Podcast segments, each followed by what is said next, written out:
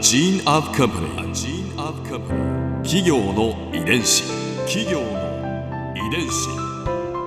全国に546万社以上あるとされる日本の企業その企業の数だけ理念があり使命があり人間ドラマがありますこの番組ではさまざまな企業のトップや社員の方にお話を伺いながら成長する企業の DNA を解明していきます企業の遺伝子ナビゲーターは私千葉なクララとクオン株式会社代表の武田隆さんです武田隆です。よろしくお願いします。本日は前田高専株式会社代表取締役社長兼 COO 前田隆弘さんをお迎えしておりますどうぞよろしくお願いいたしますよろしくお願いします。よろしくお願いします。今回は前田隆弘社長のキャリアについて伺います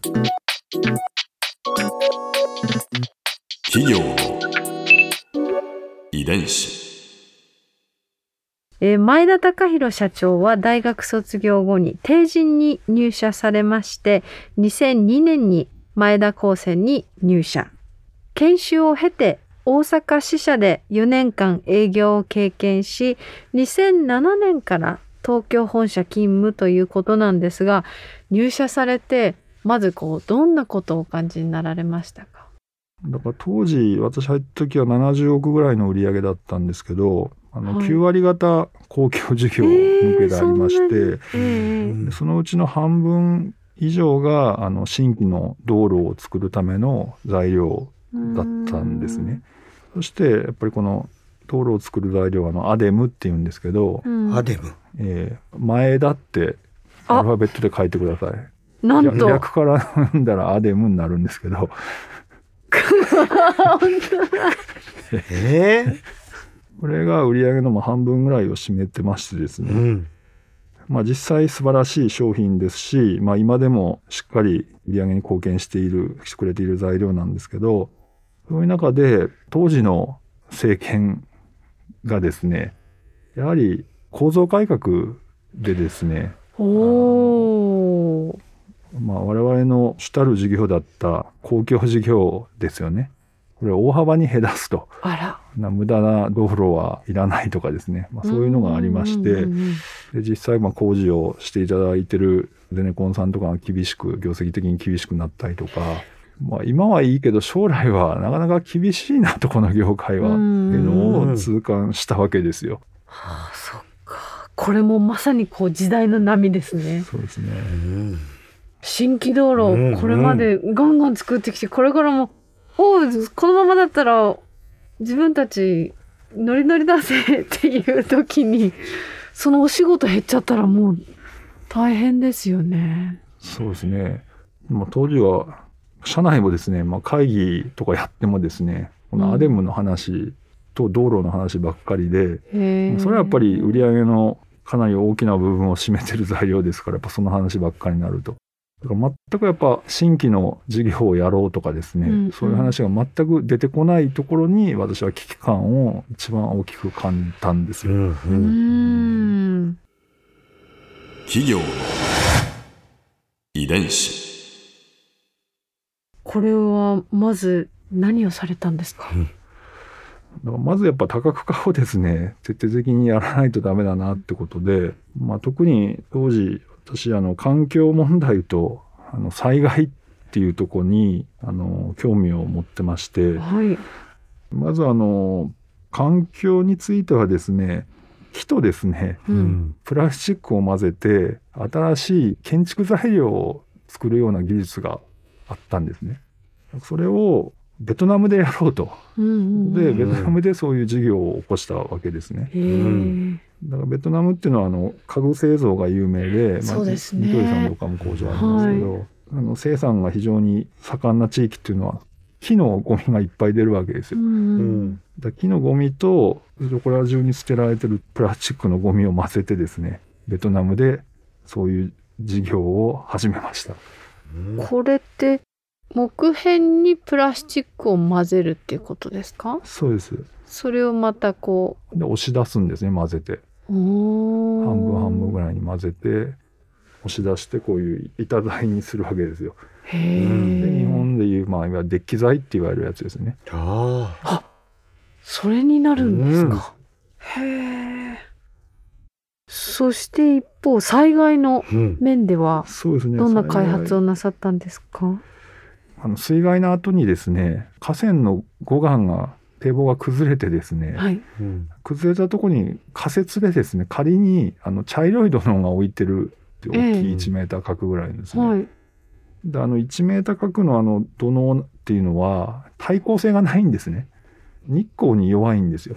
それを対抗性って言うんだ。対抗性っていうんです光。光光に弱い。ううんん。で、あの、2、3ヶ月でボロボロになってしまうんですね。へえ。だからよく一級河川とかにも、ああいう茶色い土のが置いてると思うんですけど、うんうん残念ながら2、3ヶ月でボロボロになってしまって、非常に美しい河川がですね、うん。あの、見栄えが悪くなってしまうわうん。けですよ。確かに。ううんん。そういう中で、一回、その土のを置いたらですね、長く持つようなですね、材料開発。を国とか県に要請されて、うん。官と産でですね、うん。一緒に共同研究をして、うんあ。の黒い、まあ今では結構見られることも多くなったと思うんですけど、黒い土のうですね。黒い土のうを開発したわあけです、れは前田光先生だったんですね。そうなんですよ。すごい。なるほど。特にやっぱうん東日本大震災の後にですね、福島でああいう除染の土土壌を入れたりとか、そういうのに多く使われそうですね。て、そのイメージもありますね。変に日本国内に広がったっていう材料ですうね。ん。すごい発明開発ばっかりですね、うんお話伺ってると。いろいろ混ぜるんですね。あ、そうですね。うんえーあの材料も混ぜます。企業も混ぜますし、人も混ぜますし。うん。売上高は伸びたんですか？もともと70億で、うんアデム頼りの状況からこううん多角化を進めた結果、そうですね。今、まあ、約420億ちょいぐらいのあの予算を抱えて頑張ってるんですけど、全然け 70億から？420すごい。億？はい、え？さらっとおっしゃいましたけど。と。今前田社長、はい。すごいことですよね。いやいやいや。ねほんと混ぜて混ぜて新開拓相当混ぜたわけですね、これは。素晴らしいですね。ここでクララズビューポイント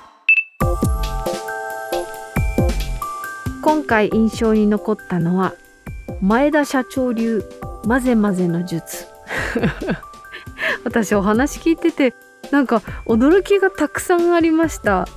異素材まあ異なる材料を混ぜてしかも前田社長流で言えば人も混ぜてそしてそこでまた新しいエナジーも生まれてっていうなんかこう何かと何かを掛け合わせて得られるもののその影響の効果の大きさっていうのをすごくこうもう社長さんとしてなんか肌で実感してらしてなんかそれをこう一つずつ丁寧にあの事業としてやってらっしゃるんだなっていうそのお話を聞いてあすごいなってなんかできそうできっと難しいことだと思うんですよね。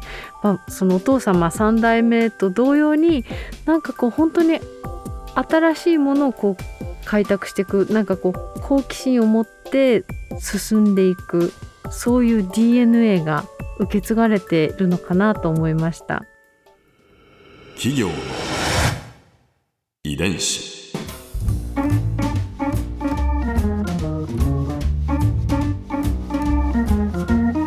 この番組はポッドキャストのほかスマートフォンタブレット向けアプリオーディでも聞くことができますお使いのアプリストアからダウンロードして企業の遺伝子のページにアクセスしてみてくださいねそれでは来週もまたお会いしましょう企業の遺伝子ナビゲーターは私千葉なクララとクオン株式会社代表の武田隆でした。